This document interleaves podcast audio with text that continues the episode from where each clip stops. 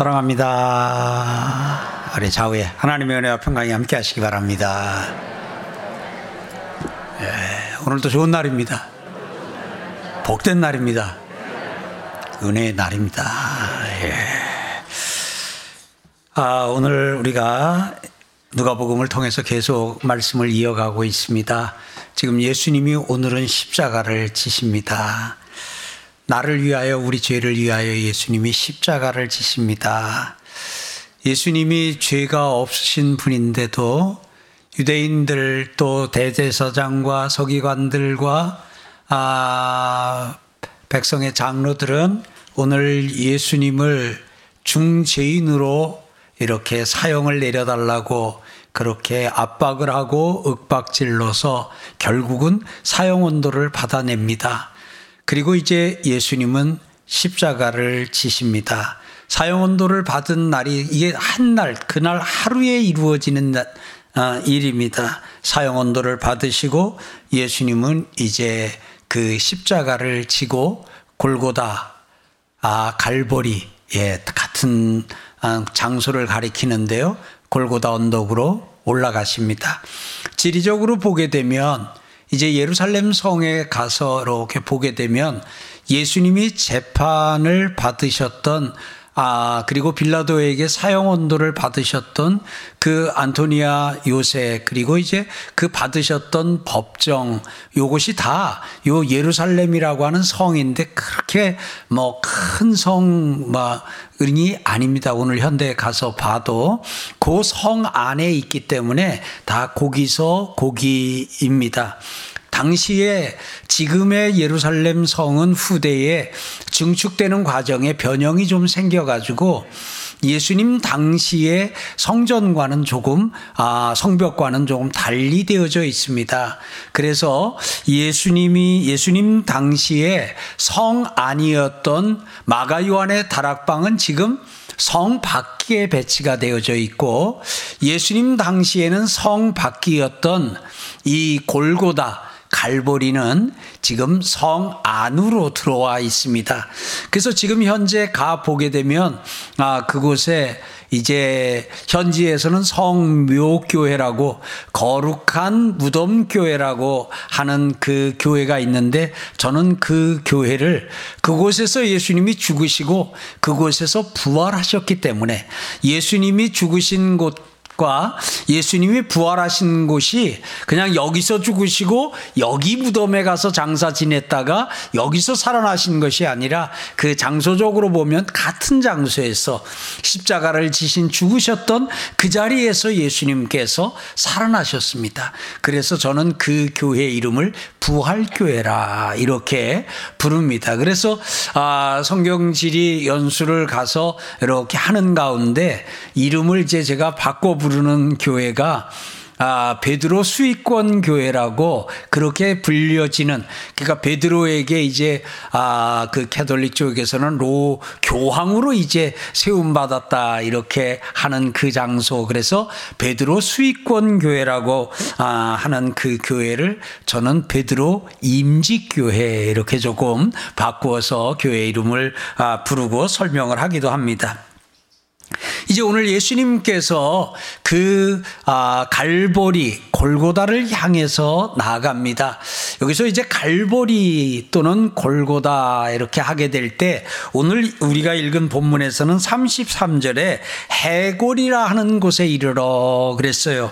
해골이라고 하는 그 단어의 뜻이 해골이라고 하는 단어의 뜻이 이제 아, 지명으로 그대로 굳어져서 우리는 갈보리라 그렇게 부르기도 하고 또 그 장소를 골고다다 이렇게 부르기도 합니다. 그곳은 모양이 이제 이렇게 해골 그 머리에 그, 그 유, 유골에 머리 모양과 같이 이렇게 되어져 있다 해가지고 거기를 아, 해골이라고 그 동산 이름을 그렇게 불렀습니다. 이것은 지금 오늘 가서 보게 되면 예루살렘 성 안에 있습니다.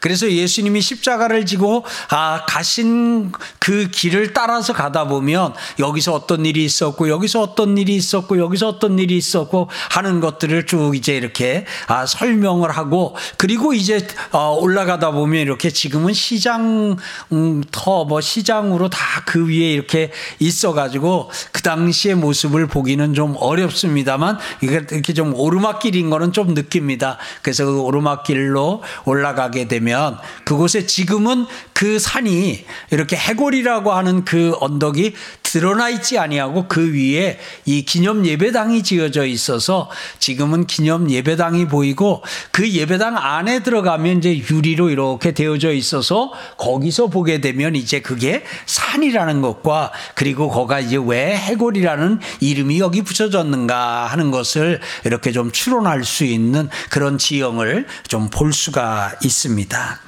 예수님께서는 아, 그 재판 받으시고 사형 언도를 받으신 곳에서 그렇게 길지 않은 그 거리를 이제 십자가를 지고 갑니다.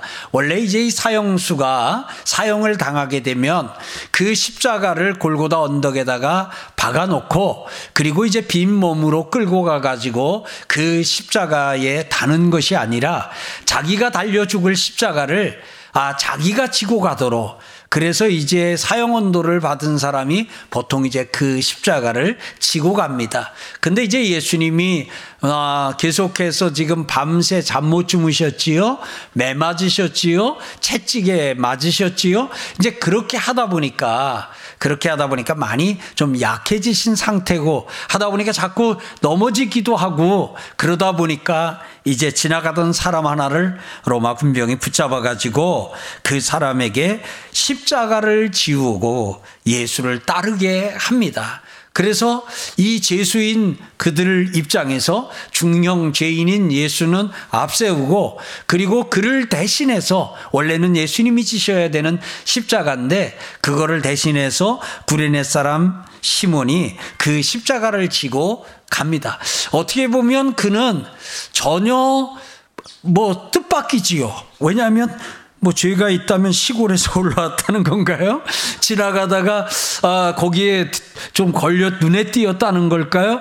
아니면 모르긴 몰라도 십자가를 대신 지라고 했으니까 이제 이렇게 어느 정도 이 좀 이렇게 아, 좀 신장도 그렇고 좀 이렇게 건실하게 보이지 않았을까 싶습니다. 그래서 갑자기 이제 그 십자가를 지고 그 오늘 여기서 보니까 예수를 따르게 하더라 그랬습니다. 이렇게 또 강제로 예수님을 따르게 되는 그런 경우도 어, 있구나 하는 것을 오늘 우리가 봅니다. 그래서 여하튼 나중에 전해지는 것으로 따르게 되면 이 구레네 사람 아, 이 시몬이 그때 억지로 진 십자가지만 나중에는 그 십자가를 지는 그러한 그리스도인의 어떤 삶으로 이렇게 했다 하는 이런 것을 이런 것이 전해지기도 합니다. 오늘 사랑하는 성도 여러분, 오늘 우리는 이 본문을 아, 쭉 한번 좀 보겠는데요. 예수님께서 이렇게 십자가를 지고 골고다를 향해서 가는 동안에 27절에 보니까 백성과 및 그를 위하여 가슴을 치며 슬피 우는 여자의 큰 무리가 따라왔다 그랬어요. 여자의 큰 무리가 예수님을 따라왔다라고 이야기합니다. 남자들은 다 어디 갔나요? 예수님의 제자 가운데 12명이 남자인데 그 남자들은 다 지금 어디 가고 여자의 큰 무리가 예수님을 따라왔습니다. 아, 예수님의 그 사역이나 신앙이나 이런 것을 쭉 보다 보면 그 성경에서 이 여인들의 역할과 여인들의 그 한 일들이 참 많이 기록되어져 있습니다. 그래서 그 여인들이 참 어떻게 보면 굳은 일, 편하지 않는 일, 이런 일들을 참 예수님을 따라다니면서 같이 했고요. 그 중에 우리가 아는 것처럼 막달라 마리아를 비롯해가지고 여러 그 여인들이 예수님을 수종들면서 예수님과 함께 했던 것을 봅니다. 오늘 우리, 아, 성도님들 가운데도 우리 여성도님들 이렇게 오늘 예수님이 십자가 지실 때 예루살렘에 그 큰 여자의 무리가 예수님을 따라갔다 하는데 그런 부분에서 끝까지 또 예수님을 따라간 그 여성의 자부심을 좀 갖고 또 주와 함께 하기를 주의 이름으로 축복합니다. 그리고 오늘 우리는 그 여성도들의 그 보이지 않는 어떤 수고, 노고, 애씀을 또 교회도 여전히 기억하며 그것을 함께 갈 수 있기를 소망합니다. 28절에 보시니까 예수께서 돌이켜 그들을 향하여 이르시되 예루살렘의 딸들아 나를 위하여 울지 말고 너희와 너희 자녀를 위하여 울라 그러십니다. 여러분 예수님의 말씀은 들어보면요 참 잘 들어야 할 것 같아요. 예수님의 말씀을 들으면 얼핏 들으면 꾸중 같아요. 그런데 분명한 건 사랑입니다.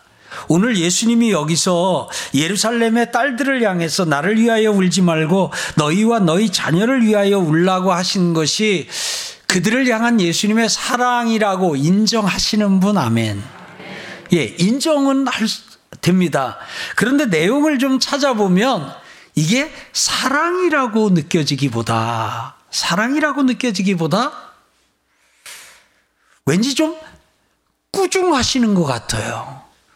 마치 이런 거지요. 야, 너들 뭐 내 걱정하고 하느냐고 우는데 내 걱정하지 말고 네 걱정이나 해. 뭐 약간 어? 내 걱정 말고 너나 네 자식 걱정이나 해. 라는 것처럼 들릴 수도 있어요. 그래서 참 이 예수님의 말씀도 참 이게 듣는 게 똑같이 예수님이 하셨어도 그 예수님의 말씀을 모두가 다 예수님이 의도하신 대로 들었다는 보장은 없겠다 싶어요. 오늘 이 예루살렘의 딸들 가운데 아, 예수님이 나 사랑하시네 라고 받은 사람 있을까요? 아마 있을 겁니다. 그런데 모두가 다 이 말을 듣고 예수님이 참 나를 사랑하시는구나. 이렇게 느꼈을까요? 아니에요. 아니에요. 근데 오늘 여러분들이 그, 이, 이건 분명 예수님의 사랑이거든요. 그 예수님의 사랑을 사랑으로 들을 수 있는 귀가 있으시길 축원합니다. 예수님의 사랑을 사랑으로 느낄 수 있는 가슴이 있으시길 축원합니다. 자, 베드로를 향해서 예수님이 정말 세게 얘기하셨잖아요. 못 가십니다. 어딜 십자가를 지시고 죽으시면 안 되죠. 날 두고 어딜 갑니까? 이제 막 할 때 뭐라 그랬죠? 하나, 둘, 셋. 아, 사탄은 불러가라. 누가 여러분이 뭐 이렇게 하는데 제가 여러분 면전에다 대고 사탄을 불러가라 그러면 저 다시 보겠어요? 안 보겠어요?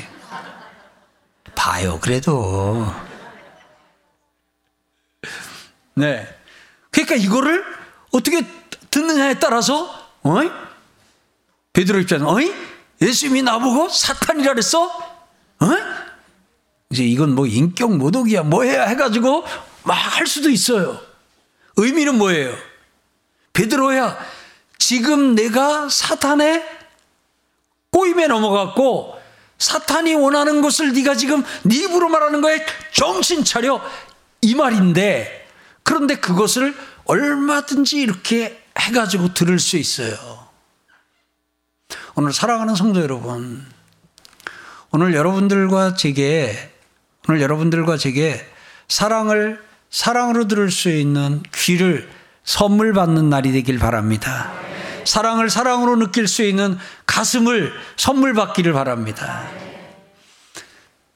특별히 우리 서울광역교 우리 청년들 비롯해서 청소년들, 우리 주일학교 아이들, 특별히 그 부모님의 사랑을 사랑으로 들을 수 있고 사랑으로 느낄 수 있는 가슴이 우리 자녀들에게 지금 있기를 바랍니다.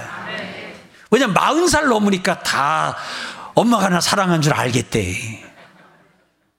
쉰 살 넘으니까 아버지가 다 나 사랑한 거 알겠대. 그런데 이게 열다섯 살 때는 그게 안 돼가지고 17살 때는 그게 안 되고 조금 더 길게 가면 21살, 22살 때는 그게 안 돼가지고 아버지는 나만 미워해 해가지고 그 아버지에 대해서 그렇게 하고 아버지가 나한테 해준 게 뭐 있냐고. 아버지가 직장 가서 일해가지고 월급 받아다가 식구들 살게 했잖아요.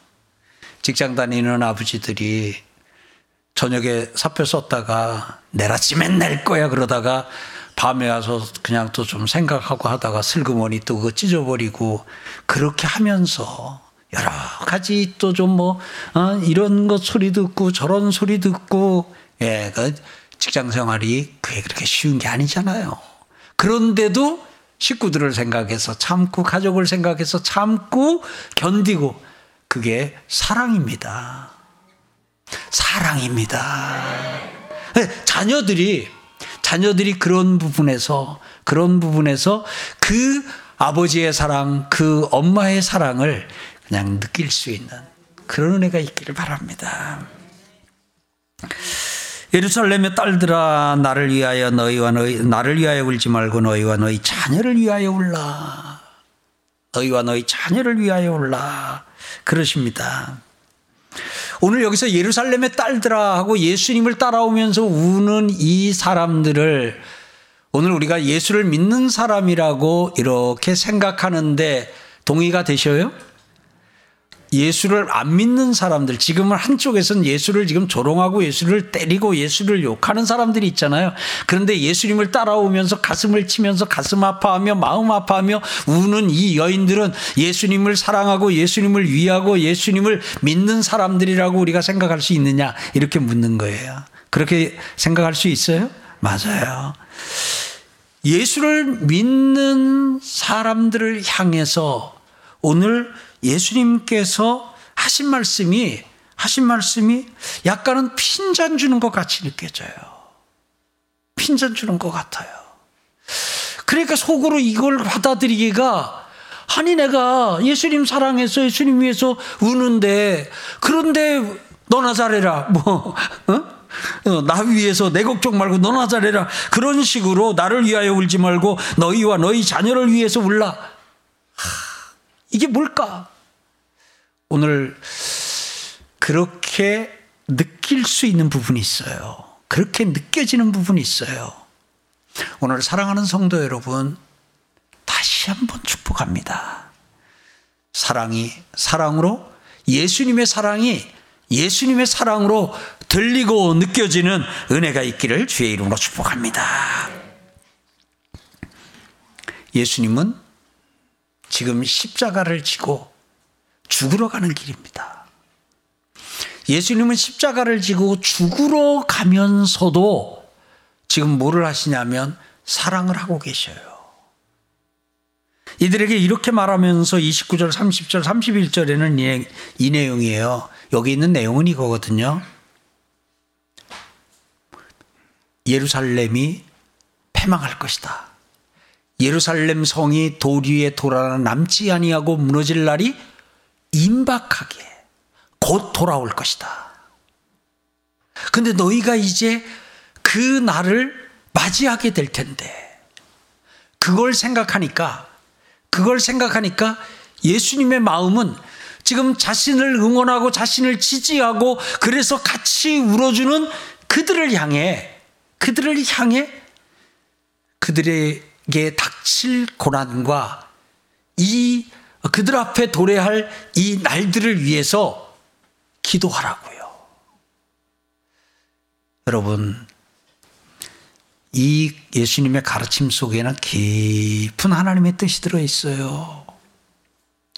지금 예수님이 무슨 힘으로 십자가를 지고 있습니까? 여러분, 예수님이 무슨 힘으로 침묵을 하십니까? 보세요. 예수님 조롱하잖아요. 빌라도가 헤롯이 거기 사람들이 지도자들이 그런데 예수님 우리가 지난 과정을 쭉 봤지만 예수님이 침묵하시잖아요. 지난 본문의 설명을 안 했어도 기억하시죠? 침묵하셔요. 침묵하셔요. 그리고 오늘 십자가를 지는데도 그야말로 내가 와한테 십자가를 그냥 확 이렇게 안 하시고 십자가를 치셔요. 십자가를 치셔요. 그 힘이 어디서 난 거예요? 겟세만의 동산에서 겟세만의 동산에서 받은 하늘 힘이에요. 이 고난을 지금 예수님이 견디고 있는 힘, 이 십자가를 견디는 힘이 겟세만의 동산에서 기도할 때 받은 하늘 힘이에요. 그러니까 오늘 자신을 위해서 울고 있는 그들을 바라보면서 그들 앞에도 이제 고난이 그들 앞에도 예루살렘의 패망이라고 하는 이런 것들을 이들이 맞닥뜨릴 텐데 맞닥뜨릴 터인데 그것을 견딜 수 있으려면 뭐가 필요해요? 힘이 필요해요. 힘이 필요해요. 나를 위하여 울지 말고 너희와 너희 자녀를 위하여 울라. 나를 위하여 나를 위하여 울며 기도하는 것 감사하다 고맙다 하지만 너희와 너희 자녀를 위하여 울며 기도하라. 그래서 그 고난의 때 예루살렘의 멸망의 때에도 그들이 견뎌내고 그들이 버틸 수 있도록 그들이 견뎌내고 그들이 버틸 수 있도록 예수님께서는 그들에게 힘을 주고 계신 거예요. 이거예요. 이 예수님의 사랑하고 비슷한 사랑이 어떻게 보면 부모 사랑 같아요. 임종을 좀 지켜볼 기회가 목사에게는 좀 아, 여러분보다는 조금 더 많지요. 하다 보면 마지막 순간에 자식이 셋이고 넷이고 하다 보면 그 자식 가운데 조금 좀 모자라는 자식이 있어요. 다른 자녀들은 또 다 집도 있고 뭐 이렇게 저 직장도 있고 사는데 또 집도 없고 또 좀 이제 뭐 이렇게 정기적인 일자리도 없고 좀 그러고 지나는 더군다나 그 가운데 또 혼자 지나는 어떤 자녀가 있으면 마지막 순간까지도 예, 거기다 대고 예 이제 한마디를 또 해요. 어떤 경우에는 너도 이제 좀 정신 좀 차리라고. 그러면 그 자녀 입장에서는 죽는 날까지 우리 아버지는 우리 엄마는 그렇게 할 수 있던데 그래 놓고는 다른 자식들한테 너네들은 그래도 다 먹고 살만 하니까. 하니까 내 살든지 내 살든지 제 저 집이라도 한 칸 사주는 거 먼저 하고 나머지들 너들이 놀아 가자라. 그렇게 또 부탁하고 죽으시고 그래요. 그러니까 이게 마지막까지도 마지막까지도 그 어떻게 보면 그, 그 아들, 그 딸을 사랑하고 이렇게 낳고 기르면서 사랑하고 그리고 죽으면서까지도 사랑하는 게 부모가 하는 자식 사랑이 아닐까 싶습니다. 사랑하는 성도 여러분. 예수님은 지금 십자가를 지러 가는 십자가를 지러 게 아니라 십자가를 지고 가는 이제 잠시 몇 시간 후에 불과 불과 얼마 후에는 그 십자가에 달려서 죽어야 되는 그 상황에서도 자신을 따르고 자신을 위해서 울고 있는 그들에게 그들을 걱정하시며 그들을 생각하시며 그들이 이 고난의 때를 잘 견딜 수 있도록 이렇게 사랑하고 있는 것을 봅니다. 29절로 30절은 설명만 좀 드릴게요. 날이 이르면 사람이 말하기를 잉태하지 못하는 이와 해산하지 못하는 배와 먹이지 못한 젖이 복이 있다. 이 말은 잉태하는 것이 복이고 해산하는 것이 복이고 젖 먹이는 것이 복인데 그때에는 여기 이때라는 거에 보라 날이 이르리니 그때에는 아, 심판의 날이에요. 그때는 예루살렘의 패망의 날이에요. 그때는 오히려 자녀가 없는 게 피난 다니기도 혼자 막 이렇게 돌아다니기도 어디서 숨기도 이제 좋다. 이제 이런 의미고요. 30절 그때의 사람이 산들에 대하여 우리 위에 무너지라 하며 작은 산들에 대하여 우리를 덮으라 하리라. 이건 무슨 말이냐면 차라리 산이 무너졌으면 좋겠다는 거예요. 너무나 고통스럽고 힘들면 그 앉아서 산 밑에 앉아가지고 아우, 차라리 저 산이 무너져가지고 어, 지진이 나거나 해가지고 저 산이 무너져서 저 산에 그냥 깔려서 그냥 죽었으면 좋겠다. 이제 사람들이 그렇게 말한다는 거예요. 작은 산들에 대하여 우리를 덮으라. 아우 저 산이 와서 우리를 덮어버리면 아우, 차라리 좋겠다. 이제 그 정도로 고통스럽고 그 정도로 힘든 그런 시간과 날들 이런 것의 도래를 오늘 이렇게 예수님은 말씀하고 있는 거예요. 이제 왜 우리도 그러잖아요. 가끔 이제 여러분들은 아주 그말 하지 않으려고 애를 쓰고 있지만 아유 차라리 죽었으면 좋겠다. 이제 이렇게 힘들고 하게 되면 입에서 그런 말이 나오고 아주 막 힘들고 어렵고 그렇게 할 때는 그냥 운전을 하고 가면서 자기가 그냥 갔다가 받으렵니까?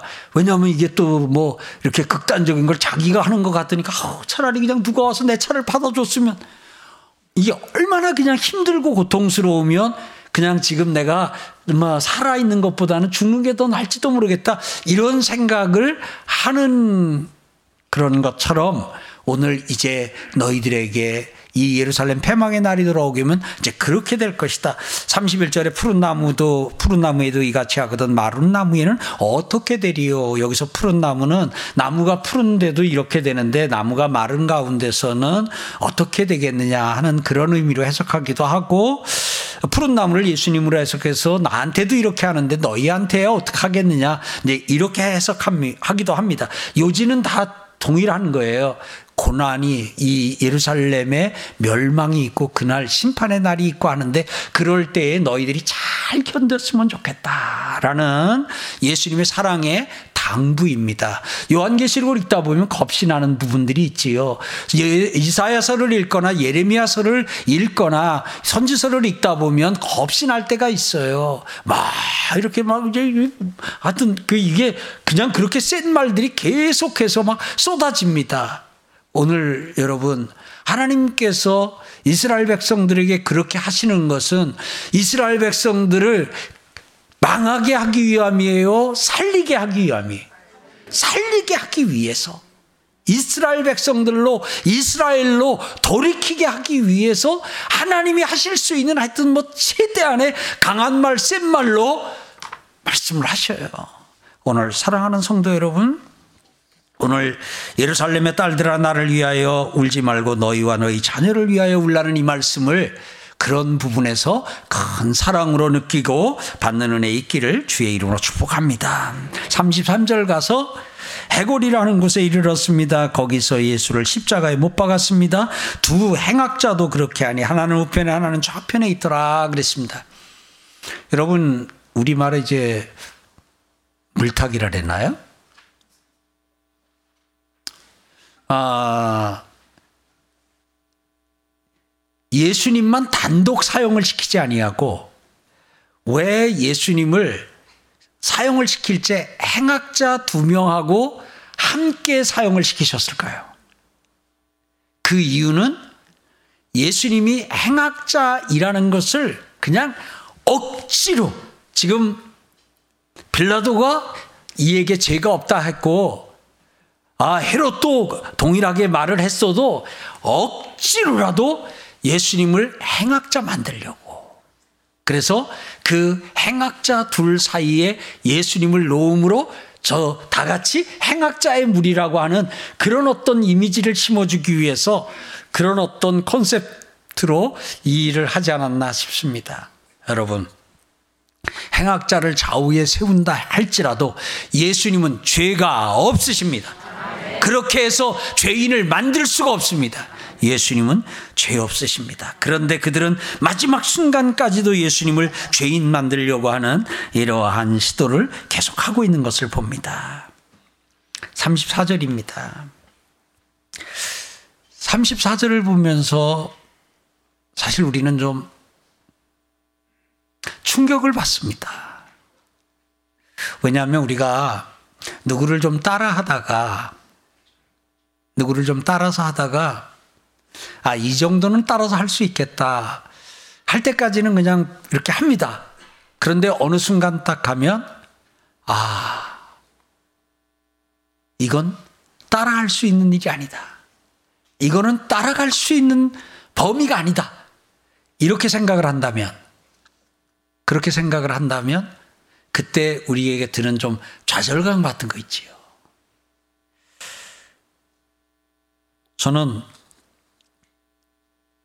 십자가 위에서 예수님이 하신 이 말씀.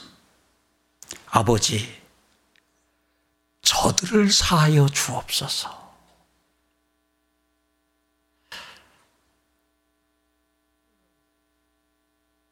아, 우리가 이런 표현 쓰잖아요. 범접할 수 없다. 혹시 한번 여러분은 가능하셔요? 저는 예수님의 사랑에 하여튼 그 최고의 예수님의 사랑, 우리를 위해서 십자가를 지신 그 사랑도 그 사랑도 한없이 크신 사랑인데 오늘 여기서 그야말로 한량없는 한이 없는 끝이 없는 예수님의 사랑을 봅니다. 끝이 없는 예수님의 사랑을 봅니다.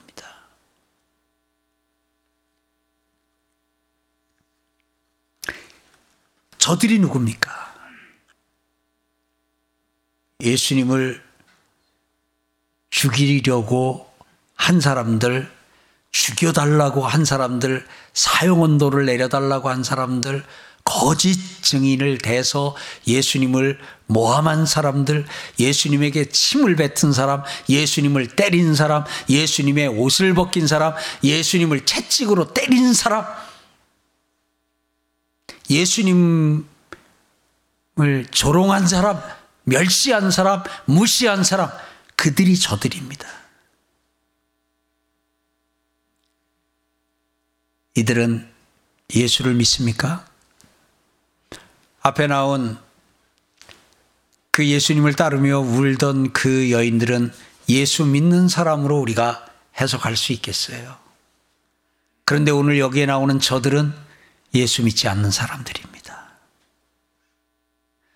예수 믿지 않는 사람들. 자기를 욕하고 때리고 핍박, 핍박하고 박해하는 사람들. 그런데 그들을 향해서 첫 마디, 누가복음에 기록된 것으로 첫 마디, 아버지, 저들을 사하여 주옵소서. 본문을 그대로 놓고 보면요.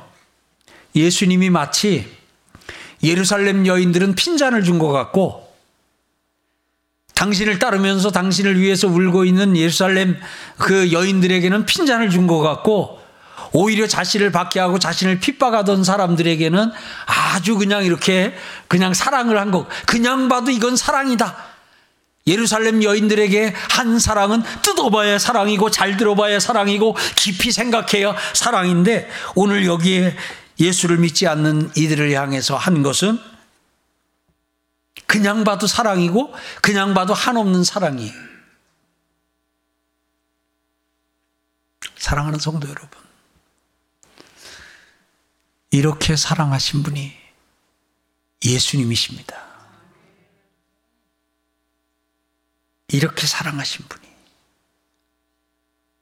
사랑하는 성도 여러분. 예수님의 사랑이 우리 마음에 부음바되어 예수님의 그 사랑이 오늘 우리 마음에도 부음바되기를 부어지기를 소원합니다. 저도 이랬으면 좋겠습니다. 저도 이럴 수 있으면 좋겠습니다. 근데 기독교를 박해하고 핍박하고 악플을 달고 그냥 조롱하는 글을 쓰고 그렇게 되면 원래 예수님처럼 하려면 그 글을 읽으면서 아버지여 이 사람을 사하여 주옵소서. 해야 되는데 그것보다는 우리 아버지를 욕한 것 같고 우리 예수님을 욕한 것 같으니까 오늘 막 하면서 어? 이런 마음이 올라오고 그러면 억지로 그럴 때 기억하면 아, 그래도 해기는 해지 주요. 그냥 그럴 때는 그냥 그래 너 죽어보자. 죽은 다음에 보자. 죽은 다음에도 이렇게 이럴 수 있는지 하여튼 뭐 이제 막 그런 마음이 좀 들기도 하고 이렇게 합니다. 그러다 보니까 어떤 경우에는 그런 사람들을 향해서는 그냥 마음을 걸어 잠그기 쉽습니다. 근데 오늘 예수님은 예수를 믿는 사람만 사랑한 것이 아니라 예수를 믿지 않는 사람도 사랑하셨어요. 예수님에게 순종하고 예수님을 따르는 사람만 사랑한 것이 아니라 예수님을 대적하고 예수님을 욕하고 예수님에게 대들고 예수님을 조롱하고 예수님을 멸시하는 그 사람들도 예수님은 사랑하셨어요.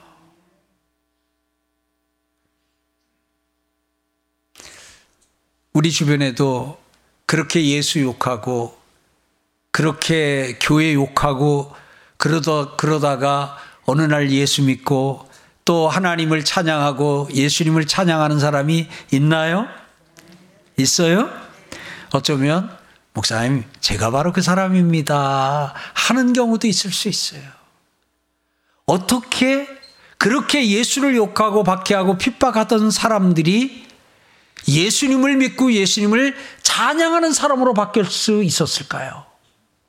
예수님이 그들을 향해서 마음을 걸어 잠그지 않으시고 예수님이 그들을 향해서 마음을 열고 마음을 열고 예수님이 그들을 향해서 여전히 하나님의 그 큰 사랑으로 그들을 아버지 저들을 사하여 주옵소서 하고 했기 때문에 가능한 줄 믿습니다. 그러면서 예수님은 자기들이 하는 것을 알지 못하나이다. 자기들이 하는 것을 알지 못하나이다. 그러니까 불쌍한 마음이 드는 거예요. 알지 못해서, 하나님을 알지 못해서, 예수님을 알지 못해서, 예수님의 사랑을 알지 못해서 저러는 거다. 그렇게 생각하면 아버지, 저들을 사하여 주옵소서 하고 그렇게 기도하고 그렇게 말할 수 있는 또 은혜가 생기는 것 같습니다. 근데 오늘 우리는 그렇게 예수님을 때리고 무시하고 멸시하는 사람들을 자기들이 하는 것을 안다고 생각해요? 알지 못한다고 생각해요? 예수님은 알지 못한다고 하는데 우리는 안다고 생각을 하지요. 알고서도 저런다 생각을 하다 보니까 그냥 극률이 일어나야 될 순간에 분노가 일어나는 아, 이런 것을 좀 보게 됩니다. 우리 연습 한번 해봅시다. 몰라서 그러는 겁니다. 아, 몰라서 그러는 겁니다. 몰라서 그러는 겁니다. 하고 몰라서 그러니 어떻게 해요? 아버지 저들을 뭐하여 주옵소서? 사하여 주옵소서. 아버지 저들을 사하여 주옵소서. 용서하여 주옵소서. 사랑하는 성도 여러분, 오늘 제가 설교 제목을 사랑, 또 사랑. 예, 사랑. 예수를 믿는 사람, 사랑하고, 또 예수를 믿지 않는 사람도 사랑하고. 아멘을. 예수를 믿는 사람도 사랑하고 예수를 믿지 않는 사람도 사랑하고 나를 위해서 우는 사람도 사랑하고 나를 위해서 욕하는 사람도 사랑하고 내게 힘이 되는 사람도 사랑하고 내 힘을 빼나가는 사람도 사랑하고 사랑하고 또 사랑할 수 있는 여러분과 제가 되기를 바랍니다. 우리의 사랑이 이렇게 하나까지만 나한테 잘해주고 내 말 잘 듣고 그런 사람만 사랑하고 그렇지 못한 사람은 미워하는 그렇지 못한 사람은 사랑을 거두는 이러한 연약함이 우리 가운데 있을 수 있으나 오늘 우리 주님이 우리에게 말씀하시니 사랑하고 또 사랑하는 사랑하고 또 사랑하고는 한 주간 살 그렇게 한 주간 살다 다음 주에 만나는 은혜가 있기를 축복합니다.